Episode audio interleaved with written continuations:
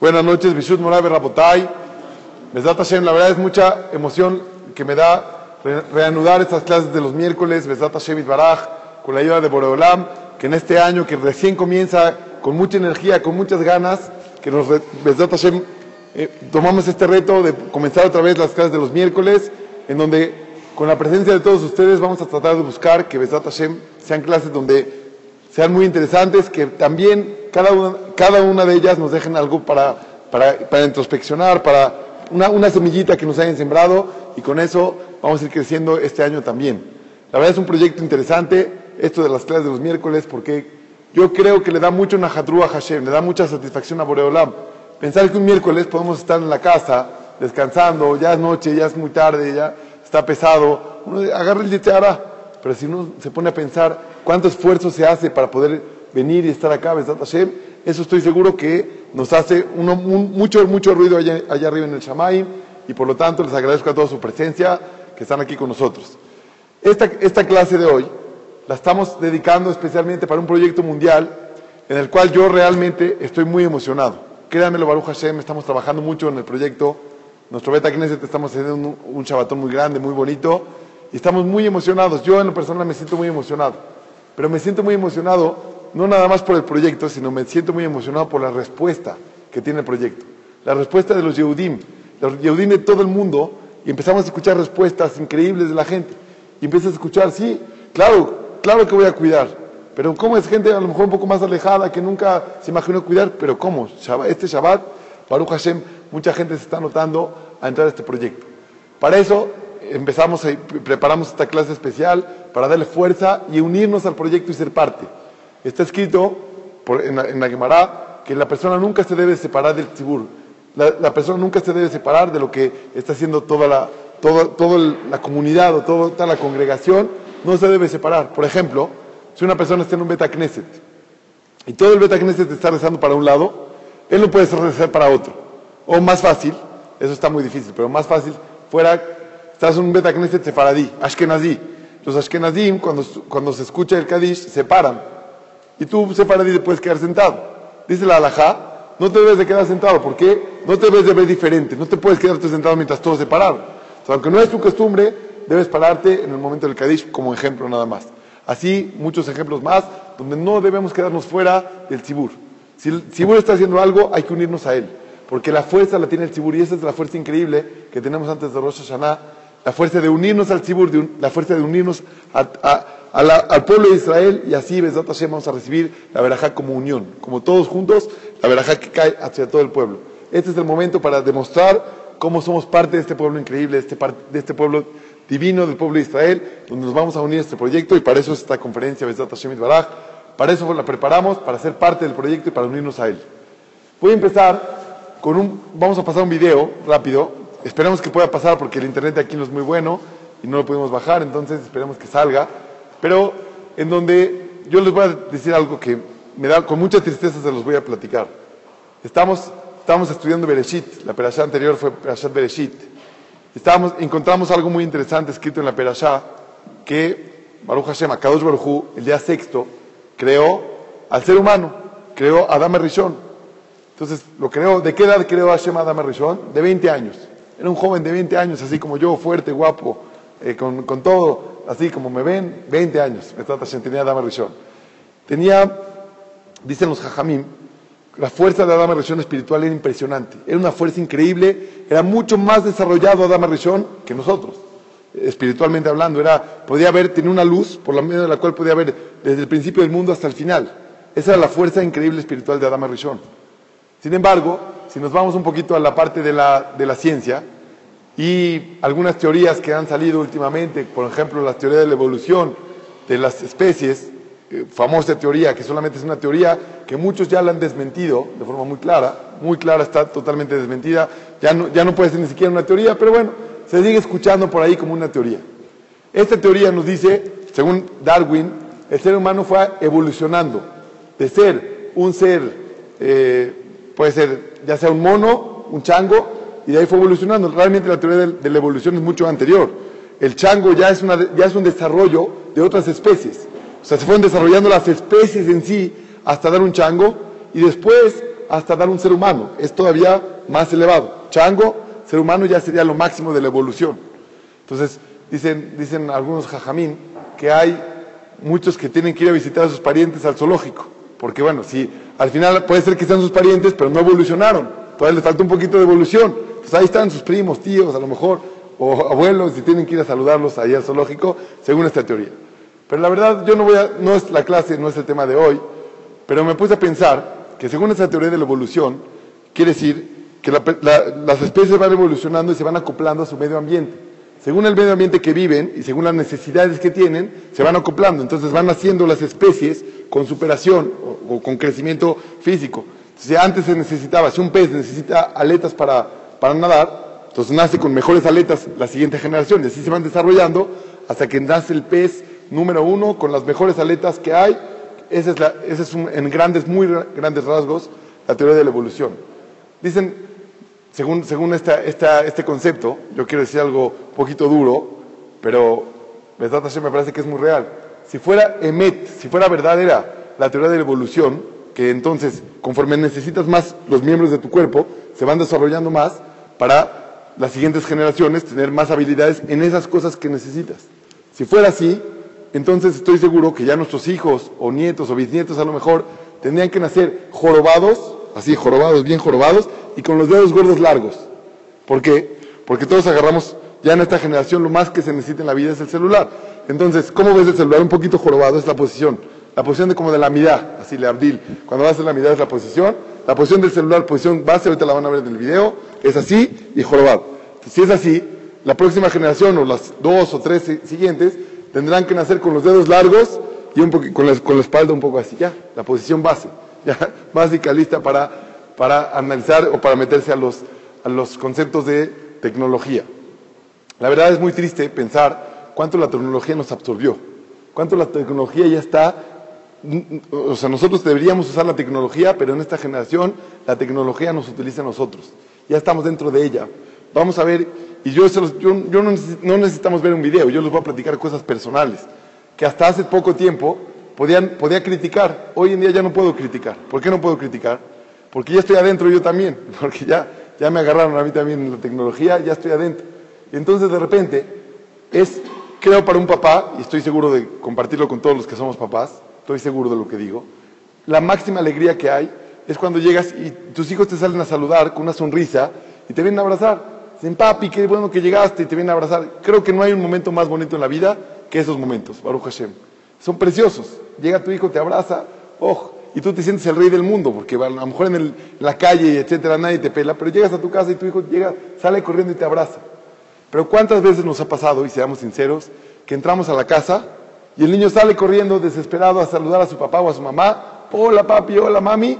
Entonces, un segundito, un segundo, un segundo, y tú estás acabando de acabar el último mail o el último mensaje de WhatsApp, el último, para ponerle send. Entonces le quitas ese momento de inspiración del niño, se lo quitaste. Y como sabemos, eso está escrito en los libros de Jinuj, los primeros contactos que tenemos con, nuestros hijos, los primeros, por ejemplo, cuando los recibes del camión, o por ejemplo, cuando recién llegas a la casa, son los más importantes.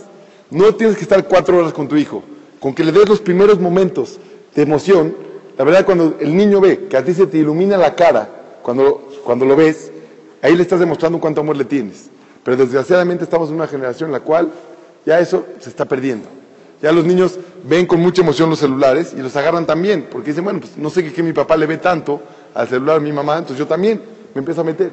Es increíble ver a los niños en las laptops agarrando y tratándole de dar vueltas a la laptop con, los dedos. Si no, esta todavía es de las viejitas, que todavía no, no es touch. es, es impresionante. Pero Rabotá, yo les quiero decir que estamos en una generación muy complicada. Estaba leyendo, ahora Dani, Dani me hizo el favor de conseguirme un, un, un, artículo muy interesante de Estados Unidos, muy interesante, que nos dice cuánto se, se suprime, cuánto se, se limita la imaginación o la posibilidad de resolver problemas cuando una persona está o sea, entregada a la tecnología. Hicieron un experimento muy interesante. Agarraron a 40 personas. De las 40, a 8 de las 40 personas, después de agarrar su celular, después de contestar un mensaje o algo, le hicieron unas preguntas que tenían que utilizar su imaginación para contestar o tenían que ser inteligentes para poderlas contestar mejor. Así les, a los ocho primeros. El, porcentaje de, respuestas, no me lo acuerdo exacto, pero bueno, vamos a decir que fue un 20%. Lo que es interesante es que a los siguientes 32 les hicieron dejar sus celulares, dejar sus aparatos eléctricos y los pusieron a caminar, a caminar por los bosques, por los lagos, caminar, caminar. Después de media hora que habían caminado, que su mente se había abierto, se había como oreado casi casi, después de haber pasado por, ese, por ese paseo, les hicieron las mismas preguntas y los otros 32 contestaron 50% mejor que los ocho anteriores. Sea, no sé exactamente las cifras, pero 50% más, o sea, de mucho mayor rendimiento mental tuvieron los, 40, los 32 que les hicieron la prueba, 50% más que los 8 después, inmediatamente después de sacarlos de la tecnología. ¿Qué concluye en ese, en ese artículo? La tecnología nos está volviendo mucho menos creativos, mucho menos aptos para solucionar problemas, porque de verdad es impresionante la dependencia que le tenemos al celular. Hazbe Shalom, que se nos vaya a acabar la pila, Barminan. Yo ya estamos, estamos preparados con cargador de coche, cargador de colel, cargador de casa. No voy a ser que en algún momento me quede un minuto sin pila y Barminan. Nuestra dependencia que le tenemos al aparato ya es impresionante. Pero no nada más la dependencia que le tenemos porque nos queremos sentir seguros, porque cualquier duda que tengo, en un segundo la puedo, la googleo ahí en un segundo en mi, celular, ya, ya me, me está limitando y suprimiendo la posibilidad de solucionar problemas de solucionar problemas más amplios, más grandes. Y es, es muy interesante este concepto. Es muy interesante pensar que nos estamos limitando y estoy seguro también que nos estamos alejando de nosotros mismos. Eso es lo que quería, quería empezar porque les quería pasar el video, pero ya no se los voy a pasar, porque ese es el concepto. Ya seguramente ya lo han visto muchas veces y seguramente ya han, han, escuchado muchas veces de cuánto, por, por, estar metido en el celular, cuántas cosas a tu alrededor te pierdes simplemente por estar acá. El dicho más común es, por conectarte con los lejanos, te alejas de los cercanos. Por estar más cerca de los lejanos, estás muy lejos de los cercanos. Los que tienes al lado, no puedes platicar con ellos, no tienes la posibilidad de estar cerca, de, llevar una conversación, no tienes la forma. ¿Por qué? Porque, ay, estoy hablando con un amigo de Israel, estoy hablando con mi, proveedor de China. Ah, estás hablando de China, pero con tu, hijo ya no tienes posibilidad de tener eh, esta, esta relación. La verdad es de que esto es una crítica a, la, a, toda la tecnología, pero es una crítica que me incluye, porque no puedo criticarlo porque yo estoy adentro de esto. Pero yo, yo tengo una carta, nada más, que me da la posibilidad de, de sí poderlo criticar. Y sí poder decir, todavía yo estoy por encima de la tecnología, todavía. cuál es esta carta? Shabbat. Por lo menos, sí puedo presumir que tengo 25 horas y un poquito más, porque en lo que lo aprendo y en lo que lo apago antes de Shabbat, 25 horas y media, vamos a decir, en las cuales estoy libre de tecnología. Estoy desconectado. Me siento desconectado. Y entonces todavía puedo presumir, presumirles a ustedes como, como jóvenes y puedo presumirlo ante el mundo que todavía la tecnología no me ha ganado. Todavía no se apoderó de mí, porque todavía tengo la posibilidad de tener 25 horas de desconexión. Pero lo increíble es que esa desconexión me genera conexión. Esa desconexión, de repente, como en el video sale, cuando dejas del celular te das cuenta que está tu hijo en el columpio. Dejas del celular te das cuenta que tu esposa te estaba platicando algo. Dejas del celular y te das cuenta que hay un mundo a tu alrededor. Ese dejas del celular por lo menos se puede lograr, Baruch Hashem, una vez a la semana.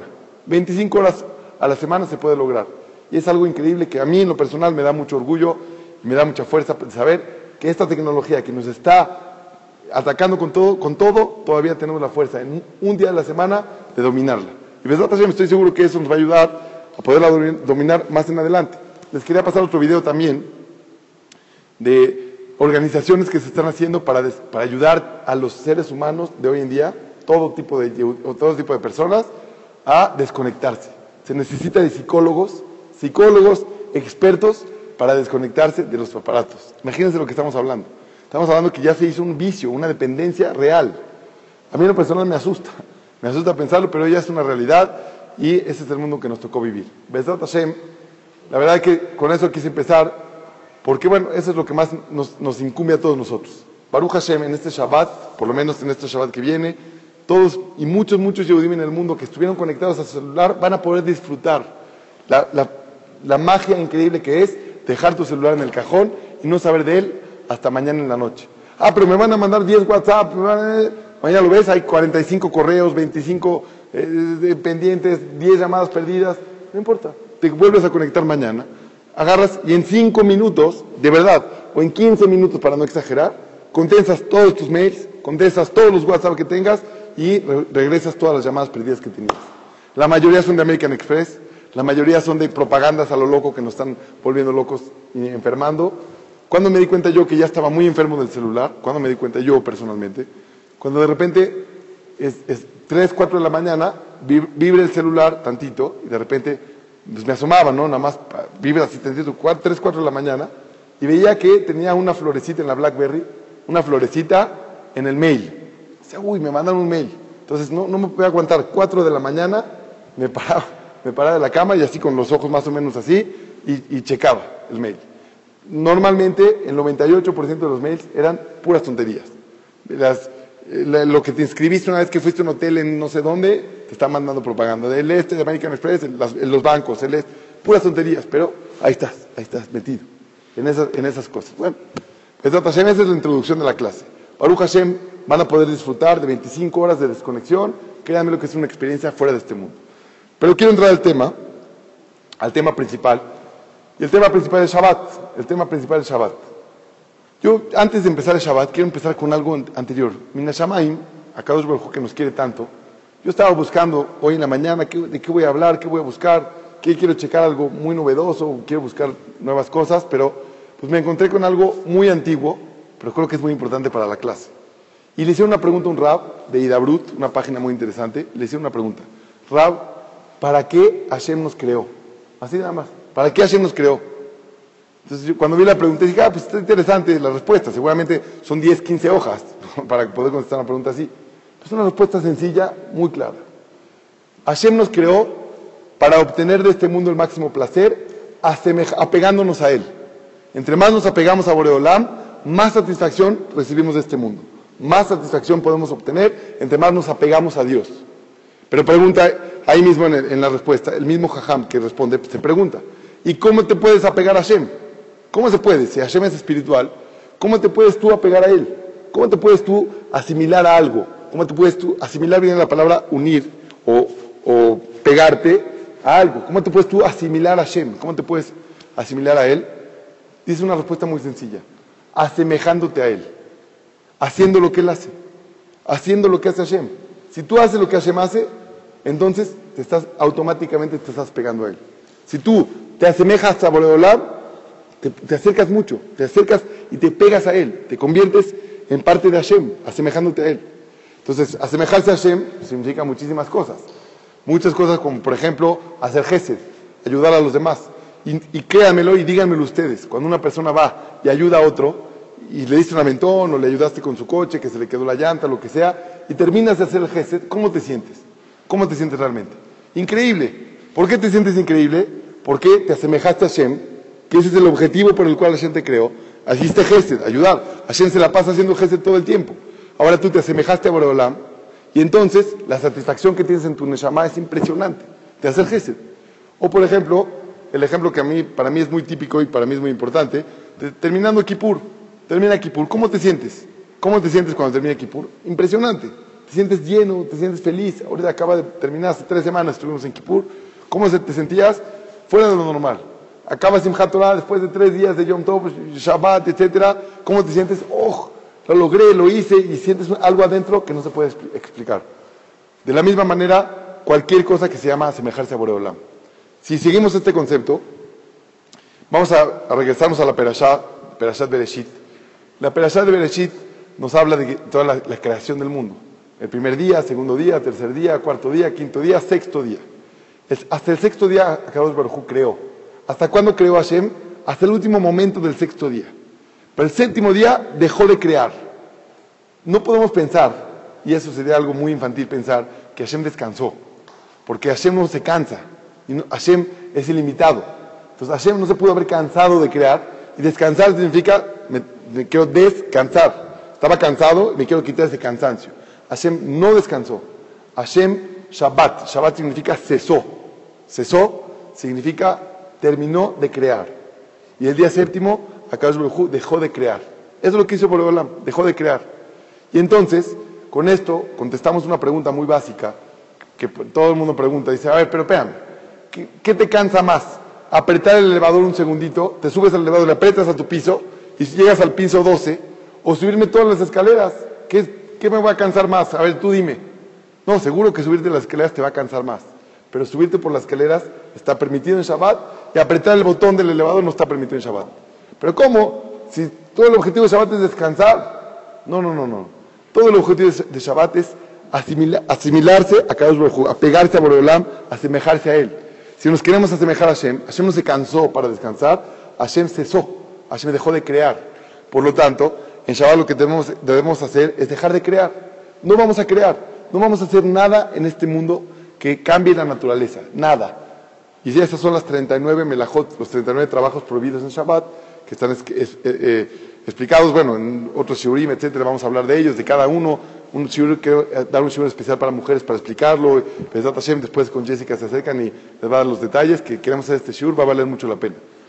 ¿Cómo funcionan? Pero antes de ver cómo funciona, quiero llevar a la esencia de Shabbat. Entonces, si una persona te dice, oye, ¿puedo agarrar las mesas de mi casa y cambiarlas de un lado al otro? Así, todo el día quiero cambiar mesas de un lado al otro. ¿Puedo? Sí, no hay ningún problema en Shabbat. Pero ¿cómo? Voy a acabar cansadísimo. Voy a acabar sin espalda, me va a doler todo mi cuerpo. Bueno, no importa. La verdad es que eso no está prohibido en Shabbat, lo puedes hacer. Ah, pero puedo prender la luz que no me quita nada. ¿Puedo hacerlo? No, prohibido. Azur. ¿Cómo? Pero no me va a quitar nada. No se trata de descansar, se trata de dejar de crear. Y en el momento que el Yehudí se pone esta disciplina en su mente, para dejar de crear, en ese momento se apega a Kadosh Baruj. En ese momento nos apegamos a Él, nos unimos a Él, porque nos asemejamos a Él, porque ahora estamos haciendo lo mismo que Él. Dicen los Jajamim, cuando la persona se para a hacer su Kiddush en Shabbat, y dice, en ese momento estás siendo socio de Hashem de la creación, socio de Hashem. Como tan fácil, por decir unas palabras nada más, con ya te haces socio de Hashem. No, te haces socio porque estás reconociendo, que estás asemejando a Él y apegando a Él. Y esa satisfacción es algo que no tiene precio. Hashem, estaba yo hoy hablando en la clase con una persona que está, vino a estudiar, y también este, va al Teshuvah como nosotros. Le dije, a ver, voy a dar una clase de Shabbat. Quiero que me expliques cómo es Shabbat. Me dijo, híjole, déjame pensar. Me empezó a decir, no, pero es que es, increíble, es así, es así. Me dijo, no, no te puedo explicar. ¿Cómo no me puedes explicar? Dime qué es Shabbat. Me dice, ¿tú cuidas Shabbat? Le digo, sí, Baruch Hashem. Me dijo, entonces tú sabes perfectamente cómo es Shabbat. Dijo, bueno, pero ¿cómo le explicarías a alguien que no cuida Shabbat? ¿Qué es Shabbat? ¿Cómo se lo explicarías? dijo, no hay, no hay forma. Es como explicarle a un ciego, como explicarle a un ciego cómo es una manzana. ¿Cómo se lo explicas? A ver, ¿cómo, le dirías? Mira, redonda. se parece a un... ¿Cómo le dirías? Es roja. ¿Qué, ¿Qué, le dirías? Por ejemplo, si alguien le quieres definir a una persona, te comiste un chocolate, le quieres decir, oye, te pregunta, ¿a qué sabe el chocolate que te comiste? Le preguntas, oye, ¿tú has comido chocolates alguna vez en tu vida? No, nunca he comido chocolates. Bueno, entonces, ¿cómo quieres que te lo defina? No te puedo decir que es más amargo que el turín o menos dulce que tal. No te puedo decir porque no tengo referencias. No tengo forma de explicártelo. El Shabbat, Shabbat Kodesh, es algo que cuando se vive, cuando se, mamás cuando tenemos la oportunidad de, vivenciarlo activamente, de forma intensa y bonita, es algo que no tiene, no hay forma, no hay forma de transmitirlo. Simplemente hay que vivirlo. Y les voy a platicar mi experiencia personal. Estuve yo, Baruch Hashem, cuando hice Teshuvah, yo estaba muy renuente a Shabbat, o sea, que decir, ¿por qué me van a poner reglas por qué me van a decir qué hacer y no hacer? Yo, la verdad, le dije a un amigo cuando me invitó a la yeshiva, le dije, mire, mira amigo, mi amigo, ¿sabes qué? Yo no creo que voy a poder dejar de fumar este Shabbat, no creo. Yo fumo mucho y me dijo, bueno, está bien, pero estamos en Benebrak, la ciudad más religiosa del mundo. Me dijo, bueno, haz lo que quieras, pero si lo haces, métete en el cuarto, porque sí está medio feo, imagínate en esta ciudad. Es feo, por respeto. Yo la verdad dije, tiene razón. Si lo llegara a hacer, de fumar en Shabbat, que si sí creía seguro que lo iba a hacer, me meto en un baño, ya me prendo mi cigarro, después ya salgo y ya, para no molestar y no, no intimidar, no, no, meterme en intimidad de nadie. Bueno, estaba yo muy, muy escéptico. Yo estaba seguro que, que están locos los religiosos, que cómo tienen 24 horas sin hacer nada, cómo puede ser. Yo así, así lo tenía en la mente. Pero no les voy a hacer el cuento muy largo. Llegó Shabbat, era el Shabbat, nos empezamos a arreglar. Me empezaron yo no tenía ni siquiera ropa para vestirme para Shabbat, pero alguien me prestó una camisa bonita, un pantalón bonito, porque mis pantalones no estaban completos, tenían unas partes rotas en las rodillas y tenían así cosas medio raras. Entonces dije, eso para Shabbat como que no va, pero no tengo otra cosa. Le dije a uno del cuarto, me sacó sus pantalones de preciosos así negros muy bonitos, me otro me prestó su camisa, ya, increíble. Entonces llego, bajo al, al Midrash de la Yeshiva, están, éramos como 65 bajurí más o menos, todo el Midrash lleno, todos cantando Lejado Di. Y bueno, la verdad me gustó mucho. Ojo, yo también cantaba el Lejado Di, también iba al Beta a veces los viernes también, pero sí, esta fuerza está increíble. Yo me siento así, me recién bañado, contento. Me, encantó. Terminando, la tefilá, estábamos invitados a casa de uno de nuestros rabanim de la yeshiva. Nos invitó para su casa el viernes en la noche, Shabbat. Entonces yo dije, bueno, vamos, con Besat Hashem va a ser un gusto. Y salimos de, de rezar y toda la ciudad de Beneverac, toda, está cerrada para que no pasen coches. Lo único que pueden pasar ambulancias o coches de emergencia, pero la calle, la calle está cerrada. Entonces de repente ves en la calle un mar, un mar de gente, un mar. Así es la única definición que tengo en mi mente, un mar. No se veía el final. Toda la, la avenida Rabia Akiva, una avenida grande, no se ve, no se ve dónde empieza o dónde termina la gente. Así, repleto. Niños jugando, señores mayores, señor, familias caminando. Es, es, impresionante. Pasar un Shabbat ahí es una experiencia inolvidable, Baruch Hashem, increíble. Entonces vamos caminando hacia casa del Rab. La verdad yo veía a la gente, las, las niñas vestidas de, así, de, de princesas, impecables, preciosas las niñas, los niños así como con su trajecito, bueno, jugando la reata, lo que sea, pero todos vestidos así impecables. Gente caminando con, así, con, bueno, con sus barbas largas y etcétera. Yo decía, ¿dónde estoy? ¿Sigo vivo? ¿Ya me fui al Shamayim? ¿Cómo está la cosa aquí? ¿Qué está pasando? Seguimos caminando y llegamos a casa del Jajam. Y les digo la verdad, cuando abrimos esa puerta para entrar a su casa, estaban las luces, las, las velas de Shabbat enfrente, enfrentito de nosotros, así, cuando abrimos la puerta, que abrí la puerta y hoy, hoy que les platico esta historia, tengo en mi mente las velas de Shabbat de casa de, casa de este. Sus velas de Shabbat que iluminaron así, como que me entraron una energía así, ¡ah! increíble. Pero no fueron nada más las velas de Shabbat, fue llegar a la casa, estaba Baruch en una mesa preciosa, preciosa, una mesa muy bonita, los niños todos vestidos y arreglados, impecables, y, y el recibimiento de Jajam junto con su esposa nos reciben, llegamos a la casa y nos sentamos para hacer el kiddush. Yo volteaba a ver a todos los lugares y decía, oh, no sé, algo respiro diferente aquí. Hay algo que, que huele, no sé, si es la comida, tengo mucha hambre, no sé qué está pasando aquí. Se siente algo muy especial.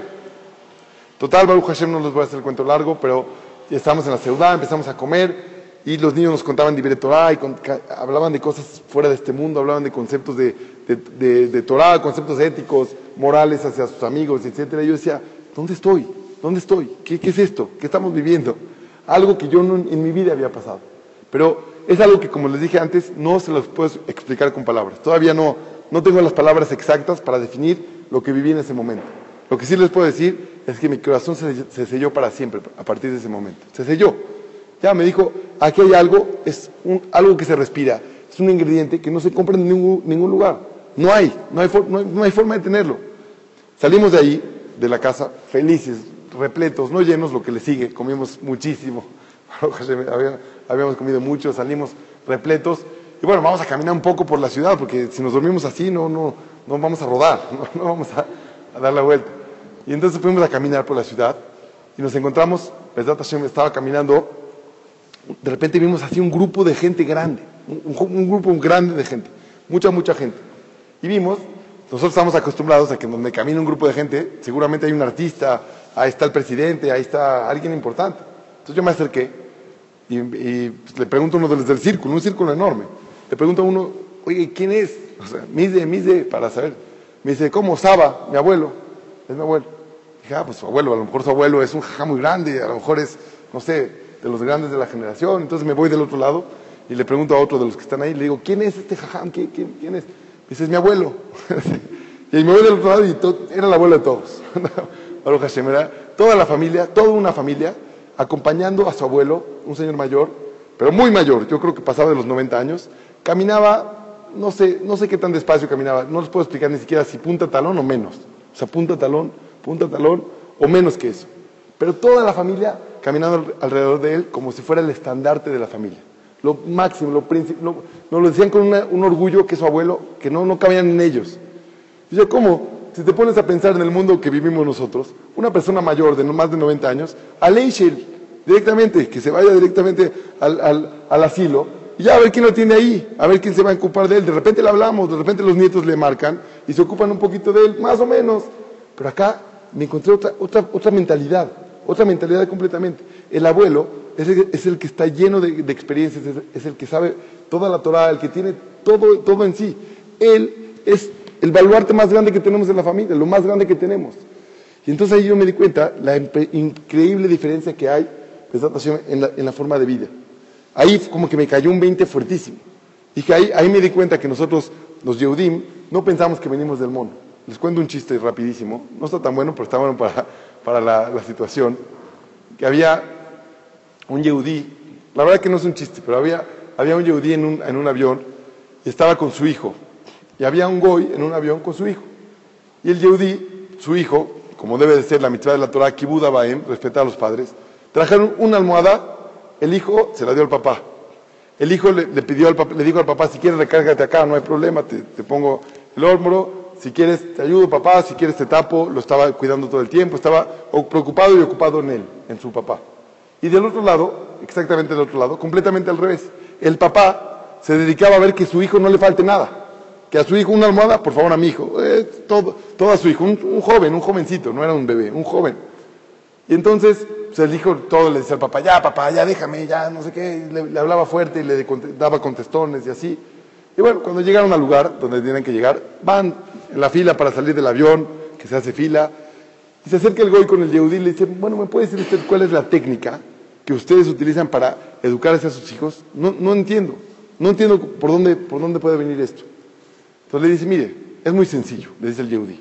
Ustedes, que tienen la creencia que vienen del mono, es real que tu hijo es menos mono que tú, porque tu hijo está más desarrollado, según la teoría de evolución de las especies, tu hijo está más evolucionado que tú.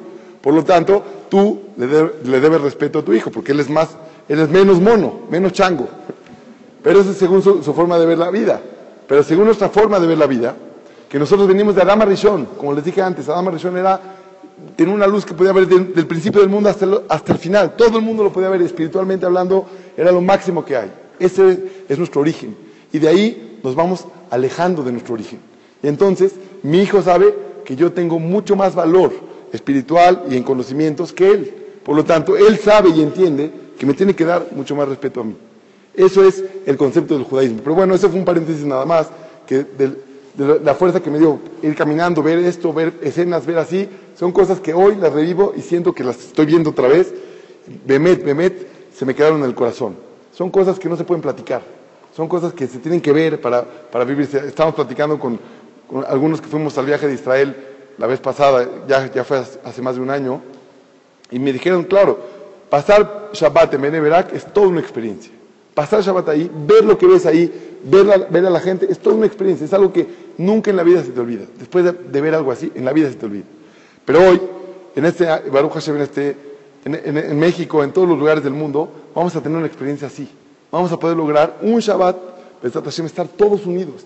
Un Shabbat en el cual tengamos la posibilidad de ser parte de, del pueblo de Israel activamente, sentirnos parte de él. Pero yo creo, Rabotai, que Besat Hashem lo que tenemos que hacer, le pregunté a alguien hoy, hoy que estamos preparando el Shabbatón, le pregunté a alguien, le dije, oye, ¿qué me recomiendas hacer? Como qué actividades, decimos Torah, hacemos esto, hacemos lo otro. Esto. Me dijo, mira, Shabbat se vende solo. Tú no tienes que vender Shabbat, Shabbat se vende solito. Vamos a disfrutar Shabbat, vamos a hacer un Shabbat que se disfrute. Eso es todo. No vamos a actuar. En Shabbat, este Shabbat, no vamos a actuar. Vamos a vivir Shabbat. Es, es lo que tenemos que hacer, vivir Shabbat. Vivir y disfrutar el Shabbat Kodesh. Los que ya lo cuidamos, Baruch Hashem, disfrutarlo diferente verle la visión al privilegio que tenemos increíble de llegar al Shabbat y disfrutarlo diferente. Los que no lo cuidan todavía, tener la posibilidad de este Shabbat, este Shabbat en especial, conectarme con la energía de Shabbat, asemejarme a Kadosh Baruj dejando de crear. De esa manera van a ver, ustedes van a ver solitos la energía increíble que sientes que fluye dentro de tu cuerpo en Shabbat Kodesh. Es una experiencia, mamás, que no, no tengo palabras para explicarla como les dije antes. Pero si nos ponemos a pensar, entre más vas cuidando Shabbat, más satisfacción tienes. Hoy hablé con una persona también, le dije, ¿vas a cuidar Shabbat? Dijo, sí, Baruch Hashem, ya tengo cuatro Shabbat, respetando, este va a ser mi quinto, Baruch Hashem. Me dio muchísimo gusto. Pero me dijo, te voy a decir la verdad. Le dije, ¿no es increíble? Me dijo, ¿te voy a decir la verdad? No, no es increíble. Dije, uy, ya la regué. Pero no, no, no, no la regué. Le dije, me dijo, la verdad, sí, sí, es bonito al principio así, pero ya, los últimos 20 minutos ya no puedo más. Ya, me urge que acabe, me urge prender mi cigarro, ya, ya no puedo más. 20 minutos. Le dije, bueno, te doy tres meses, tres meses, en donde, Hashem, estos tres meses de cuidar el Shabbat y de comprometerte con él, con el Shabbat, de ser parte del Shabbat, te doy tres meses para que vuelvas volvamos a platicar y me, cuentes, porque ahora va a ser al revés. Los últimos minutos de Shabbat no van a ser los difíciles, van a ser los primeros después de Shabbat. ¿Cómo terminó? ¿Cómo terminó esta experiencia? ¿Cómo puede ser que acabó Shabbat? ¿Cómo puede ser? Te pones a pensar, ya viene la semana. Yo cuando prendo mi celular me empiezan a dar agruras. no sé si es por la comida de Shabbat o...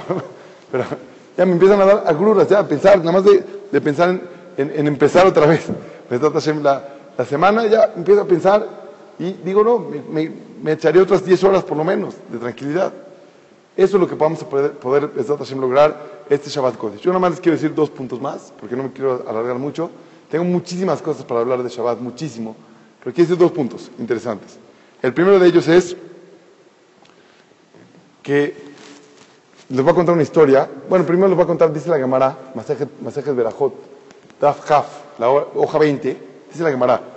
No entiendo, pregunta la Gemara, ¿por qué a los jajamim de antes, así dice la Gemara, a los jajamim de antes, se les hacía milagros al momento? ¿Y por qué a los jajamim de ahora, cuenta la Gemara, no se les hace milagros tan grandes como los de antes?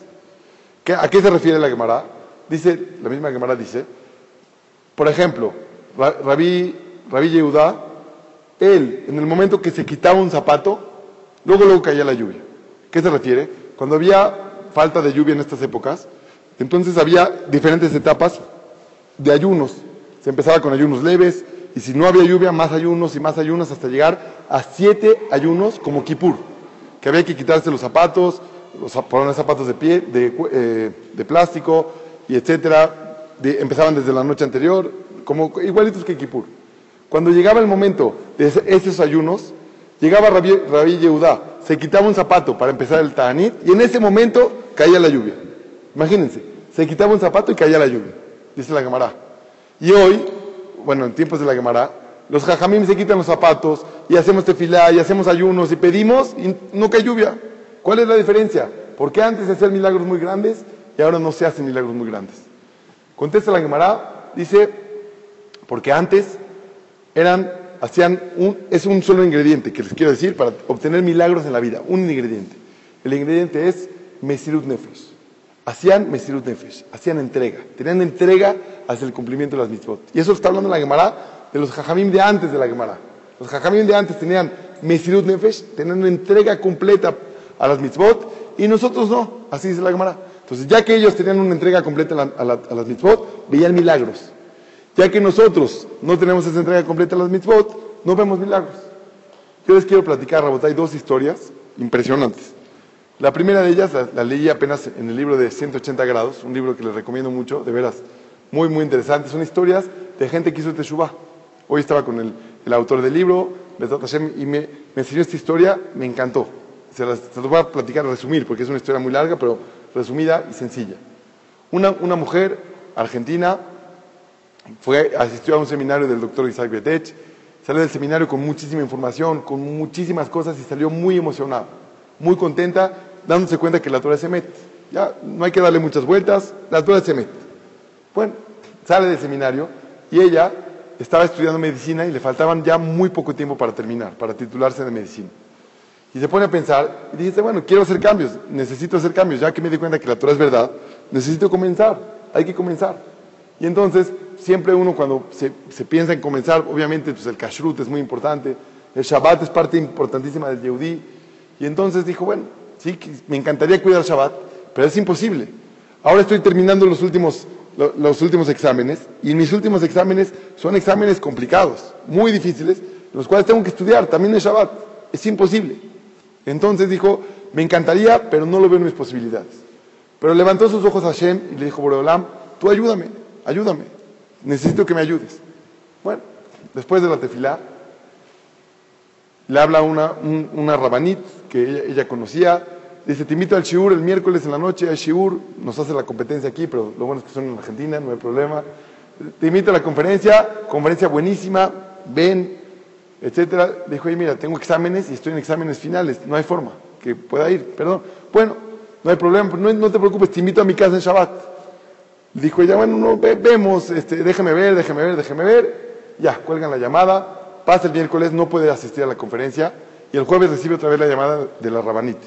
Le dice la Rabanit, por favor, ven a la casa a pasar Shabbat con nosotros, sería un gusto, un placer tenerte y etcétera. Dijo, mire, es imposible.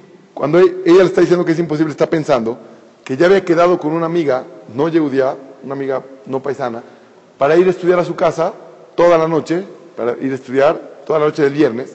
Pero dijo, bueno, estudiar no tiene nada de malo, al final no voy a prender la luz, no voy a escribir, voy a cuidar de hacer cualquier cosa prohibida en Shabbat, y bueno, por lo menos me paso el Shabbat estudiando. Entonces le está diciendo a la Rabanit, perdóneme, pero no voy a poder ir, discúlpeme, discúlpeme. Dice la, la Rabanit, bueno, está bien, que sepas que mi casa es tu casa. Mi casa está abierta para ti. Cuando quieras, te invito a la casa, está abierta, para. No, no necesitas invitación. Le dice, te voy a dar mi dirección para que te des cuenta, pues digo, cuando quieras caer, no me tienes que avisar. Mi dirección es, la, calle me la olvidé, pero vamos a decir que es una calle de México, Homero 32. Es que se me olvidó la calle en, en Argentina, pero bueno, vamos a ponerle Homero 32. Bueno, Homero 32, gracias a Dios. Dice, la chava se le empieza a ser muy, muy conocida como Homero 32. ¿Dónde había escuchado esa dirección antes? Se empieza a pensar, le habla a su amiga, que allá había quedado para estudiar eh, con ella en su casa, dice, oye, ¿cuál era tu dirección donde nos quedamos de ver? Homero 32. ¿Cómo? Salió que su amiga vivía en el piso 1 y el jajam vivía en el piso 3. La rabia el piso 3. Entonces ella agarró, se fue a casa de su amiga a estudiar. De repente, a la hora del kiddush, ya como a las 9 de la noche, dijo, dijo a la amiga, ¿sabes qué? Dame unos minutos ahorita abajo. Se subió a casa del jajam, ya estaba ahí, un piso arriba, se subió al kiddush, escuchó el kiddush y le pasó lo mismo que me pasó a mí. Vio la luz de Shabbat, vio la fuerza increíble de lo que se veía ahí, que no se puede explicar exactamente qué es, y dijo ella, ni mi amiga ni mi amiga, yo me quedo. Y entonces se quedó ahí toda la noche, se quedó a cuidar ese Shabbat, y terminó ese Shabbat y dijo, no lo puedo creer, ¿cuántas posibilidades existen de que mi amiga no paisana y el Rab vivan en el mismo edificio a dos pisos de diferencia. Entre todas las colonias que hay en Buenos Aires, entre toda la capital que es gigante como México, un poco más chica, pero gigante. cuántas posibilidades hay para que esto se dé? Quiere decir que Borolama escuchó mi Filot. Yo le pedí a Hashem, ayúdame a cuidar el Shabbat, ayúdame. ¿Qué pasó con, el pedido? Borolam le ayudó inmediato. Acá el le, después cuenta que se quedaba de ver con su amiga igual todos los viernes. A la hora de Kiddush se subía con el Jajam, hacía Kiddush y ya no se podía bajar. Aunque había quedado con la amiga de bajar y todo, cuenta y sigue contando ahí en la historia que le preguntaban las amigas, oye, pero ¿qué pasa con, esta chava? ¿Qué le está pasando? Se va de repente a las nueve y ya no regresa. ¿Qué pasó? ¿Por qué no sale con nosotros? ¿Por qué no va con nosotros a...? Dice, no, no, sé qué le pasa. Dice la amiga, pues ya no sé qué le pasa. Cuando le da las nueve es como la cenicienta. A las nueve se sube a casa del rabino de arriba y no sé, ya no sabemos de ella. Ya no sabemos qué pasa. Ya no nos explica nada, no sabemos. Baruch Hashem cuenta es el, el, Rab que escribió el libro, dice que Baruch Hashem recién los visitó en su casa, es una mujer que se casó, hizo Teshuvah, Baruch Hashem ahora vive en Israel, y él la visita mucho, la frecuenta, frecuenta mucho esa familia, que Baruch Hashem es una familia muy grande, muy bonita. Es una, historia que es, cuando tú pides y tienes un poquito de entrega para cuidar el Shabbat, a Kadosh Baruch responde. Pero les voy a contar otra que es impresionante. Esta es de primera persona. Hace nueve años, estábamos en el Beta Knesset, saliendo de Rosh Hashanah. Mamás algo estuvo muy interesante, muy bonito. Cuando uno sale de Rosh Hashanah, sale contento, sales feliz, sale lleno. Y se me acercó una persona del Beta Knesset y me dijo, jajam, la verdad, yo ya me decidí que quiero cuidar Shabbat. Yo quiero cuidar Shabbat. Ya, aquí estoy y quiero cuidar Shabbat. Dije, pues ya, Jabot, Mishe casi casi ya, bienvenido, felicidades. Dice, no, tengo un problema. Mis, mis suegros viven en Echegaray. Echegaray, conocen todos ustedes, está de Interlomas a Echegaray. En coche es imposible llegar. En coche no se puede llegar a Echegaray. Imagínense caminando. Es imposible. Y mis suegros de ninguna manera permiten que no vayamos los viernes a su casa. De ninguna manera. Y mi esposa, obviamente, no va a permitir que yo cuide Shabbat. No hay forma. Entonces yo le dije, mira, Rosh Hashanah es el día de Tefilot. el, cielo está abierto. Borolam nos está escuchando. Es el momento. Rosh Hashanah hay que pedir. Pídele a Boreolam que te ayude. Yo, yo qué te puedo decir. ¿Quieres hacer las cosas? ¿Tienes ganas de hacerla? Pide, pídele a Hashem. Bueno, no les voy a hacer cuento muy largo. Después de dos meses se me acercó, me dijo, no me vas a creer lo que me pasó. Dije, a ver, platícame, estas son buenas, son puro negocio para mí, para contarle en las conferencias. A ver, platícame. Me dice, te voy a platicar. mis suegros se les metió algo en la cabeza, vendieron su casa de Chegaray y se cambiaron a Interlomas. A una distancia caminable de nosotros, no sabemos qué pasó, vendieron su casa de Chegaray, se cambiaron a Interlomas. ¿Qué pasó de ahí en adelante? Baruch Hashem, es una familia que siguen creciendo en Torah, Ira Chamaim, etcétera, etcétera. Simplemente porque, por Borolam, ayúdame. Yo quiero hacer lo que tú pides, yo quiero cumplir tus estatutos, yo quiero estar cerca de ti, quiero asemejarme a ti, como, como es la orden de Shabbat Kodesh, lo quiero, lo busco, lo necesito, te lo pido, a Kadosh Baruj responde. Cuando es una tefila de corazón, seguro a Kadosh Baruj responde. La verdad que con esta historia voy a terminar, una historia muy bonita de Rav Galinsky, la voy a hacer muy corta, pero a mí me inspira mucho, me gusta mucho. Pero así como esta historia que les voy a contar ahora, nuestros abuelos, ancestros, antepasados, pasaron por este, este Nefesh, esta entrega increíble a Shabbat. Y Shabbat paga, y paga muy bien, como les voy a explicar ahora en la siguiente historia. Paga muy bien. Rápido se los voy a contar. Reb Galinsky era un rab que falleció este año, Alaba Shalom, que su Sehut, Bezdat Hashem, abogue por nosotros allá arriba. Él es un, era un rab, falleció más de 90 años, yo creo que estaba cerca de los 100, o si no es que los pasó y por lo tanto juntó todas las generaciones, las generaciones anteriores con esta, con la, del medio y esta, fue, Baruch Hashem las vivió todas. Él vivió en Rusia cuando estaba Rusia comunista todavía, Rusia comunista. Si lo vemos en libros de historia, cuando lo lees, se te hace como la prehistoria eso, como si nunca, nunca existió. Pero bueno, eso fue hace simplemente como 80 años más o menos, menos, menos de 80 años. El Rab vivió en Rusia y le tocó estar en el ejército y por algún motivo lo mandaron a Siberia. En Siberia, conocemos que mandaban a los presos políticos a Siberia. En Siberia hay un, hay un clima bastante complicado, o sea, más o menos, por no decir una cantidad, está menos 20 grados centígrados o menos, menos que eso todavía. O sea, un nivel simplemente para imaginarnos, lo que les diga es igual, no podemos conocerlo, lo que les diga menos 50 igual es lo mismo, pero para que tengamos una idea, dice el Rab, que si tú ibas caminando en la calle en la noche y te quedabas parado así nada más, más de 15, 20 minutos, te puedas congelar. Así, congelar, literal. Entonces, que no te puedes parar, tenías que estar caminando, porque por lo menos con el ejercicio, etcétera, se, calentaba tu cuerpo y entonces, pero a los 20 minutos se puede una persona congelar. Eso es como entrar en una cámara de congelación, más todavía, de las que están en restaurantes o en diferentes lugares, y quedas, o sea, peligro de hipotermia. Cuenta ahí, cuenta el Rab, cuando estaba en, él estaba en Siberia, y el ejército alemán entró a Rusia. Y entonces tuvieron que mandar al ejército ruso a traer a todos los que estaban en Siberia cuidando a los presos políticos, los tuvieron que mandar a traer al ejército, a que fueran parte del ejército. Entonces, pues los dejaron a los presos de Siberia, los dejaron un poco libres. Igual los dejaron en dos ciudades diferentes de ahí, encargados con diferentes personas, eran los, presos de Siberia, pero estaban relativamente, eh, relativamente libres. Bueno, relativamente libres, pero no tenían dónde, dónde dormir y dos veces por semana les repartían comida, nada más dos veces por semana. Comida que alcanzaba solamente para vivir y hasta, hasta menos. Bueno, él tuvo mucha suerte, Rav Galinsky, era joven, tuvo mucha suerte y tocó la puerta y justamente un yehudí, le abre la puerta un yehudí y le dice, lo ve un jajá, bueno, un joven, pero yehudí también, dice, puedo pasar aquí la noche, una noche de dar vueltas, de que, imagínense, de no poderse parar 15 minutos en un solo lugar, porque una persona se puede congelar toca la puerta del lugar, una chimenea, y etcétera, y le dice, con mucho gusto puedes pasar aquí la noche, pero no hay lugar en la casa. Te puedo ofrecer una esquinita, la esquina de, ahí, para que por lo menos pues, parado o acostado más o menos te puedas descansar. Dijo, lo que me ofrezcas está perfecto, no tengo nada. Se mete a la esquinita y Baruja se encuentra que esa noche la puede pasar muy bien. Se duerme al lado de la chimenea y la mañana siguiente se encuentra con el yehudí y le dice, oye, quiero saber a qué te dedicas, cómo puede ser que tengas una casa y estés aquí Dijo, mira, no sé, yo tuve mucha suerte y me contrataron en una panadería. En una panadería. En tiempos de Rusia comunista, cada quien tenía derecho a pan. Cada, cada uno de los, eh, de los ciudadanos de Rusia tenía derecho a pan, pero a una cantidad mínima de pan. Y si te quieres pasar de esa cantidad, quieres comprar más de esa cantidad, costaba igual el gramo de pan que el gramo del oro. Imagínense. Igual el gramo, un gramo de pan costaba lo mismo que un gramo de oro. A ese nivel, imagínense. Esa, fuera de, tus piezas que te tocaban fijas. Le dice, ¿cómo? Trabajar en una panadería en Siberia es, el Olama va. Es literalmente el Olama va, porque estás cerca del horno. Si estás cerca del horno quiere decir que todo el tiempo estás con calor, estás bien, cómodo. Además tienes pan, pan. Es como trabajar en una mina de oro que te, la puedes, te lo puedes llevar. Te puedes comer unos cuantos panes ahí, mientras los estás, están horneando y etcétera. Te comes uno y te ayuda, es una mina de oro. Le dijo el Rab, pues, te felicito, etcétera, etcétera. Pasaron algunos días que el Rab se quedó en la casa.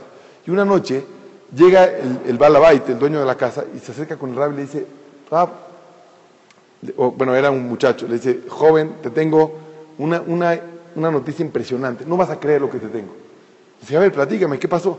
Le dice, uno de los que trabajaban en la panadería lo, mandaron a, llamar del ejército eh, ruso y se tuvo que ir. Y quedó una vacante.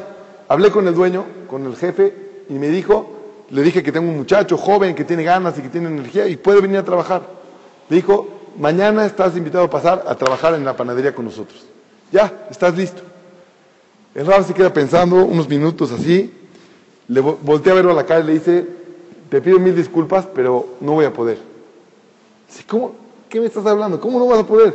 Te estoy, eh, te estoy proponiendo el Olama va en vida, el Olama va aquí abajo, ¿cómo no vas a poder? Se le queda viendo y le dice, discúlpame, esta panadería trabaja en Shabbat. Yo no puedo trabajar en Shabbat, yo no, no trabajo en Shabbat. ¿Qué? Shabbat. Le empieza a gritar a este Yehudí, estás loco. Le empieza a gritar, pero fuerte. Le dice, no, nada más estás loco, fuera de mi casa. Fuera de mi casa en la noche, en Siberia, donde no puedes estar 15 minutos parado porque te congelas. Vamos a decir 10 de la noche, lo patea de la casa y lo saca por loco, por enfermo. ¿Cómo te consigue un trabajo? Estás loco, lo corre de la casa. Lo saca a patadas de la casa. Imagínense la fuerza, nada más de pensar, la fuerza, la fuerza de voluntad, nada más, de haber dicho que no a un trabajo así. Pero bueno, sale, cuenta el Rab, de que pasó varias noches sin poderse dormir ni descansar, ni siquiera, no, no hablamos de descansar, de, de sentarse en un lugar, nada, no podía sentarse, varias noches pasó así, con, sufriendo mamás de verdad. Y entonces empieza el Yetzará, ¿no? Empieza el Yetzará y te dice, ¿cómo? Pero a lo mejor era Pikuach Nefesh, a lo mejor era muy importante, a lo mejor si ibas a la panadería y no trabajabas cosas prohibidas, entonces empieza el Yetzará a hacerte ideas en la cabeza. Entonces dijo él, eh, Baruch Hashem se encontró con un amigo, y un amigo le dijo, mira, te voy a decir un concepto, nada más, un concepto sencillo. Mi papá no tenía dinero, y antes de morir, mi papá nos dejó una, un, un testamento. En el testamento decía que no nos pudo dejar ni un peso porque no lo tenía, pero una enseñanza nos dejó. Nos dijo así, pongan atención a la enseñanza. Nos dijo, mira, si tú tienes un caballo y alguien llega y te dice, te cambio mi caballo por tu caballo, dice, checa, porque por algo te lo quiere cambiar, pero bueno, sospéchalo, checa muy bien, pero si te conviene, cámbialo. Pero si alguien llega contigo y te dice, te cambio mi caballo por tu caballo y además te pago un dinero, no lo cambies por todo el dinero del mundo. Porque imagínate, ¿quién, viene contigo a cambiarte un caballo y además pagarte? Nadie. Según ese caballo está por morirse, está enfermo o tiene algún problema. No, eso de ninguna manera lo hagas. Pero te voy a decir el último consejo. El último consejo es, si ves un, una persona que trabaja con su caballo y que no lo vende a ningún precio, ese caballo cómpralo. Ese caballo es el que vale. El que no, no venden a ningún precio, ese cómpralo, a lo que te le pidan, no importa. Compra ese. Eso, eso es el, el testamento de su papá.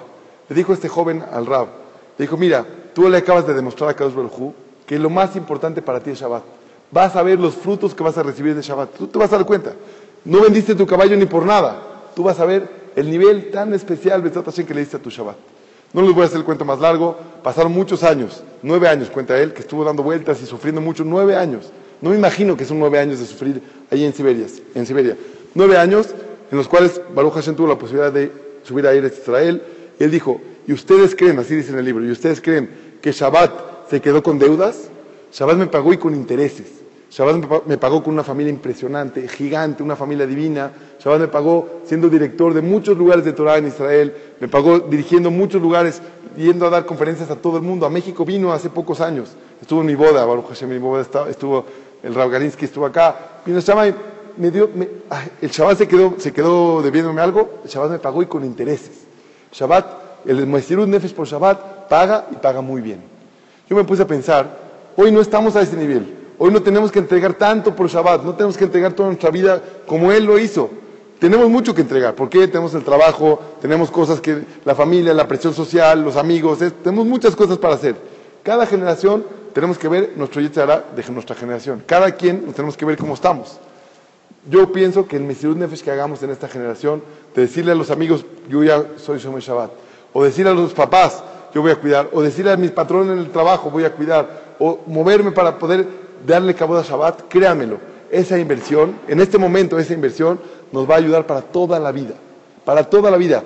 Ustedes que son, ¿verdad? nosotros que somos jóvenes todos, que sepamos, eh, las inversiones que hago ahora son las que van a durar para siempre. Es el momento de, invertir, es el momento de actuar, de hacer. Los que ya cuidamos Shabbat, es el, momento de hacer mi Nefesh por Shabbat. ¿Qué es hacer mi Nefesh por Shabbat? Voy a cuidarlo bien, voy a estudiar la Salahot, voy a conocer lo que es Shabbat, voy a disfrutar del Shabbat mucho más como de lo que disfrutaba antes. Voy a hacerlo, voy a trabajar mucho mejor. Para eso, Besat Hashem, en este Corel, como les dije antes, para las mujeres vamos a dar unas clases de Shabbat especialmente, con Alajot, con Musar, Shabbat. Nos vamos a concentrar en Shabbat por lo menos una buena etapa para darnos esa fuerza y esas ganas. Y eso es lo que vamos a mostrar a Hashem. Misirut Nefesh, me entrego por Shabbat. ¿Quieres ver milagros? Mamás milagros, entrégate. Nada más entrégate, nada más di sí. Yo sí cumplo Shabbat. Di sí, y en el momento que diga sí, Borelam se va a encargar de arreglar todo lo demás. Y que sepamos, Rabotay, hay que encontrar buenas, hay que encontrar buenas inversiones. Si le vamos a decir a Borelam, mi caballo, que es Shabbat, no lo vendo ni por nada, el valor de ese caballo sube hasta todo, no hay, no hay precio para pagarlo. Eso es lo que vamos a tratar de lograr este Shabbat, que es el Shabbat de prueba. Este Shabbat es como cuando vas al súper y te, te, dan a probar un poquito de los productos, y es un poquitito. Y se te antoja y ya compras toda la caja enorme de... Así es este Shabbat. Probar un poquitito de lo que es el Shabbat, disfrutarlo, tratar de buscar la manera, simplemente, como les dije antes, disfrutar del Shabbat, conectarse con Hashem, nada más. No busquemos hacer de más, no busquemos hacer de menos, simplemente es un Shabbat en donde yo estoy preparado para conectarme con Boreolam. Y termino con este concepto y les paso el video final, nomás un video muy bonito de una canción. Y el concepto es el siguiente. Rabotá en Shabbat es el tiempo también para poder disfrutar de tanta bondad que Hashem nos da. Tanta bondad, no tenemos tiempo para disfrutarla, no tenemos el espacio en nuestra vida para disfrutarla. Son momentos en donde tenemos un poco más de apertura para, para disfrutar esa verajá que acá nos fluye y nos hace caer y la podemos disfrutar en este día tan especial. Ojalá que podamos lograr, Besat Hashem Baraj, tener el mérito de podernos conectar con esta luz del Shabbat, poder disfrutar del Shabbat y sentirnos abrazados por Akadosh Baruj Eso es Shabbat. Si te sientes con Boreolam, abrazado y amado por Él, estás cumpliendo Shabbat. Si todavía no te sientes así, falta en tu cumplimiento de Shabbat. Algo te falta. Necesitamos echarle más ganas, necesitamos prepararnos más. Ese es el trabajo que tenemos que lograr. Y créanmelo, Besat Hashem, estoy seguro que el cuidado de este Shabbat nos va a traer una verajá tan grande al mundo. Me estoy muy emocionado porque sé que el esfuerzo que están haciendo estos Yehudim, que van a cuidar este Shabbat, es un esfuerzo que nos va a dar y nos va a pagar Hashem con creces. Pero no se los va a pagar nada más a sus familias, nos va a pagar a todos, a todo Israel. Este año para Israel va a ser un año muy especial. Después de proyectos como este, que hacen unión en el pueblo de Israel, la fuerza, la unión hace la fuerza. Después de proyectos como estos que, nos hacen demostrarle a Kadosh Bajú cuánto lo amamos, cuánto lo queremos y cuánto demostramos que queremos estar cerca de Él y asemejarnos a Él, créamelo, va a fluir la verajada de Kadosh Bajú. Vamos a hacer que fluya, vamos a pedirle a Boreolam, Besat Hashem juntos, que este Shabbat sea especial y que Boreolam nos bendiga, Hashem con la verajá más grande que es estar cerca, un poquito más cerca de Él, Besat Hashem Vamos a pasar un, un video que es una canción muy bonita, quiero que lo vean, y, y Hashem, Gracias por venir.